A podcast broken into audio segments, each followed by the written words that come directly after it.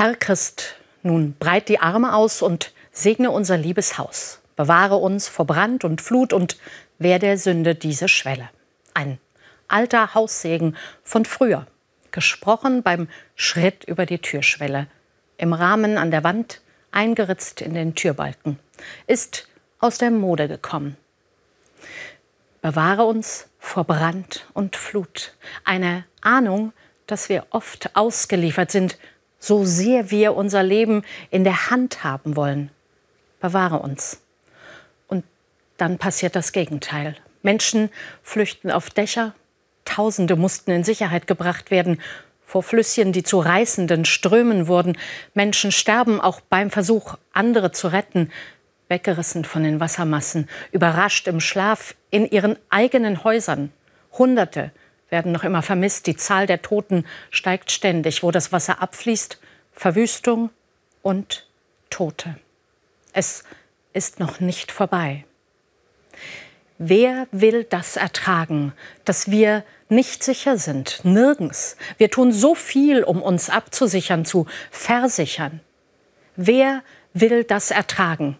Bittere Erkenntnis, dass wir selbst es sind, die immer neue Gefahren auslösen durch unseren Umgang mit unserer Welt der Schöpfung.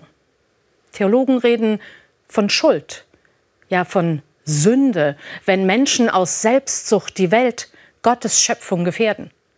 Wissenschaftler sagen dazu menschenverursachter Klimawandel, dessen Konsequenzen Extremwetter, Hitze, Starkregen, Überflutungen. Was hilft? Menschen halten zusammen. Aufopferungsvolle Hilfskräfte, eindrucksvolle Solidarität. Einer bietet sein Haus an als Unterkunft, andere bringen Essen, Medikamente, fahren Leute dahin, wo sie Hilfe finden. Was hilft? In anderen Zeiten wussten Menschen mehr davon, dass Sicherheit nicht selbstverständlich ist. Sie wandten sich Gott zu. Was hilft? Beten? Jetzt? Wer der Sünde, bittet der Haussegen. Vielleicht erinnert er uns daran, dass wir, jede und jeder, etwas tun können für unsere Welt. Wer der Sünde. Jetzt ist die Zeit der Umkehr.